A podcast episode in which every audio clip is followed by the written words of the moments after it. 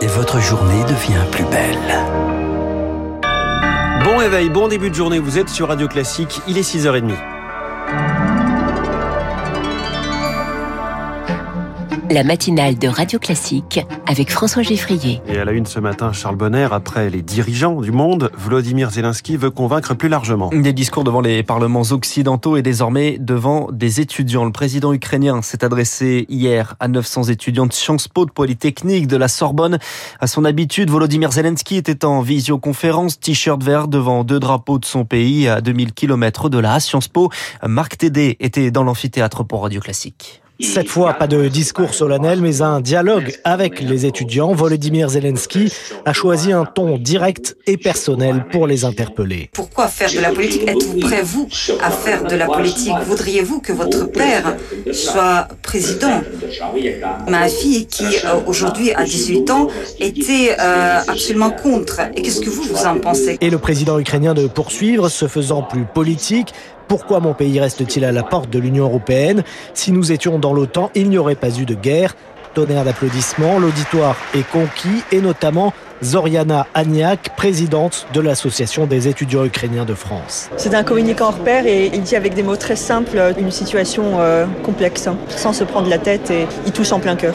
Séduit aussi Mathieu Dallison, étudiant en histoire et relations internationales, pour qui ce message est une nécessité de long terme. Monsieur Zelensky, en s'adressant à la jeunesse, s'adresse aux décideurs de demain. Les décideurs de demain qui devront peut-être prendre des décisions qui sont les siennes aujourd'hui. Le président ukrainien remercie pour l'accueil de ses compatriotes, mais s'il vous plaît, dit-il, ne parlez pas de réfugiés. 95% souhaitent revenir dès que possible. Le reportage de Marc Tédé, on entendait cette demande d'intégrer plus vite l'Union européenne et l'OTAN, sortir de la zone grise, comme le dit un ambassadeur ukrainien dans les échos ce matin. La Suède et la Finlande envisagent elles aussi d'intégrer l'OTAN. Le président finlandais et la première ministre dévoileront leur position ce matin. Cette intégration ne sera pas actée avant ce week-end et mettrait fin aux accords avec la Russie de 1948. Avant ça, un conseil de sécurité de l'ONU se réunit aujourd'hui, demande du Mexique et de la France. Le conseil des droits de l'homme de l'ONU est également en réunion extraordinaire sur les accusations de crimes de guerre, en particulier à Mariupol et à Boucha.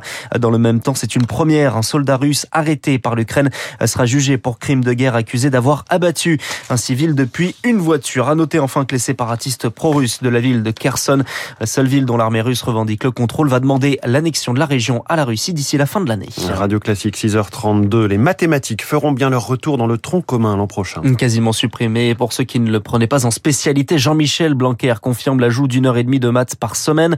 À la rentrée, pour les premières, un nouveau programme sera élaboré, mais il faut, aller plus loin pour Sébastien Planchenot. Il est le président de l'association des professeurs de mathématiques de l'enseignement public. C'est un premier pas, mais ça ne répond pas à l'ensemble des problématiques qui sont dues à la structure de cette réforme elle-même. À l'heure actuelle, on a diminué le nombre d'horaires global d'un élève de terminale, par exemple, au niveau des sciences par rapport à la pluralité qu'il avait en filière S. Et l'enseignement de spécialité de première répond plutôt à des attentes de spécialistes de mathématiques, plutôt pour des classes préparatoires aux grandes écoles scientifiques. Et donc ça interroge sur l'objectif du lycée. Est-ce que c'est de créer des élitismes ou est-ce que c'est véritablement d'accompagner un tout à chacun dans une culture nécessaire et suffisante pour comprendre le monde qui nous entoure? Une propos recueilli par Anaïo. Autre écueil au concours de maths du CAPES, seulement 816 candidats admissibles, alors que plus de 1035 postes, alors que plus de 1000 postes sont ouverts. Le gouvernement envisage de prolonger la remise à la pompe. C'est l'une des mesures de lutte contre l'inflation alors que les prix du carburant remontent plus 6 centimes en une semaine. La remise de 18 centimes au litre devrait aller au-delà du 31 juillet. C'est ce qui ressort du Conseil des ministres hier, probablement le dernier de l'ère Castex. Le Premier ministre ne devrait pas démissionner avant la semaine prochaine. Selon la Croix, il sera ce dimanche au Vatican pour la canonisation de Charles Foucault.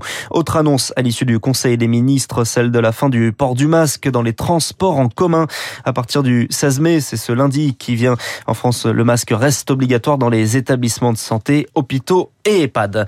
La pénurie de soignants menace l'hôpital de la Collégiale à Paris. Un service gériatrique de 80 lits va fermer à la fin du mois. Les personnes prises en charge seront transférées dans d'autres établissements de la région parisienne. Une situation que la direction aurait pu éviter selon Olivier Dahuron. Il est délégué CGT à la Collégiale. C'est-à-dire qu'aujourd'hui, on déplace 80 malades euh, âgés comme si on déplaçait un cajot de patates. Quoi. On est avec des malades qui peuvent pas rester au domicile, qui n'ont pas une place en EHPAD, qui ont des soins médicaux et infirmiers importants. Les malades Alzheimer, quand ils étaient pris en charge par les mêmes personnes au même moment, ça permettait de mettre en place des repères sur les moments de la journée et ça nous inquiète. Et les infirmières, on en a au moins deux qui sont revenues vers nous en nous disant qu'elles voulaient travailler à la, à la collégiale. Pour autant, la direction estime que le problème est toujours présent et que la seule solution, c'est de fermer la collégiale pour supprimer encore de l'accès aux soins euh, pour les personnes âgées. Un propos recueilli par Rémi Pfister en Corée du Nord. Un premier cas de Covid enregistré officiellement. Kim Jong-un décrète un confinement de tout le pays. La communauté internationale réclame une enquête après la mort d'une journaliste en Cisjordanie. Shirin Abou Akleh, journaliste d'Al Jazeera, tuée par balle près de la ville de Jenin dans les territoires occupés. La chaîne de télé Qatari accuse l'armée israélienne d'être responsable du tir.